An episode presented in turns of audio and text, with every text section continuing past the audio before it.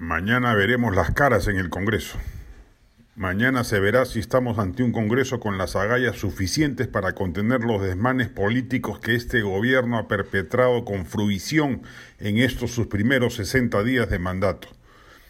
Todo comenzó con la designación del gabinete Bellido, un conjunto de impresentables ligados algunos de ellos al Movadef, radicales serronistas acusados de violencia de género o abiertamente incompetentes para el cargo salvo contadas excepciones, un desastre por donde se le mire. Y allí, cuando ese gabinete fue a pedir la confianza del legislativo, éste claudicó y se la otorgó. El peor gabinete ministerial de nuestra historia republicana salió triunfante gracias a la debilidad moral de los dos principales partidos de centro a la fecha, Acción Popular y Alianza para el Progreso.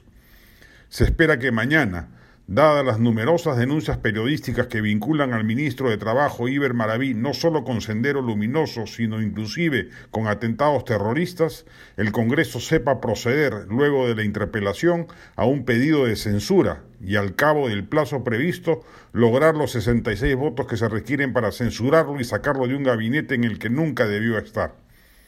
Si el presidente Castillo no tiene la capacidad de liderazgo suficiente para enmendar el menjunje indigesto que ha armado de gabinete, según encuesta de Ipsos de hoy, el 61% de la ciudadanía cree con razón que Castillo carece de condiciones de líder, pues que el Congreso empiece a desplegar una de sus responsabilidades como es fiscalizar al Ejecutivo.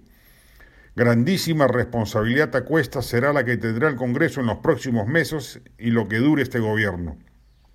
Ya se avecina la tercera ola y pronto también los coletazos recesivos del desplome de la inversión privada, producto de la incertidumbre que el propio gobierno se encarga de sembrar. Vendrán o se acrecentarán los conflictos sociales y tendremos nuevamente una tormenta perfecta de crisis sanitaria, política y económica.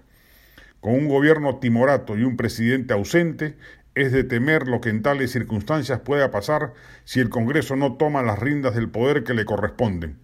Nuestros legisladores deben prepararse para afrontar responsabilidades políticas mayores. El pueblo no merece pagar las consecuencias de un régimen deleznable y mediocre.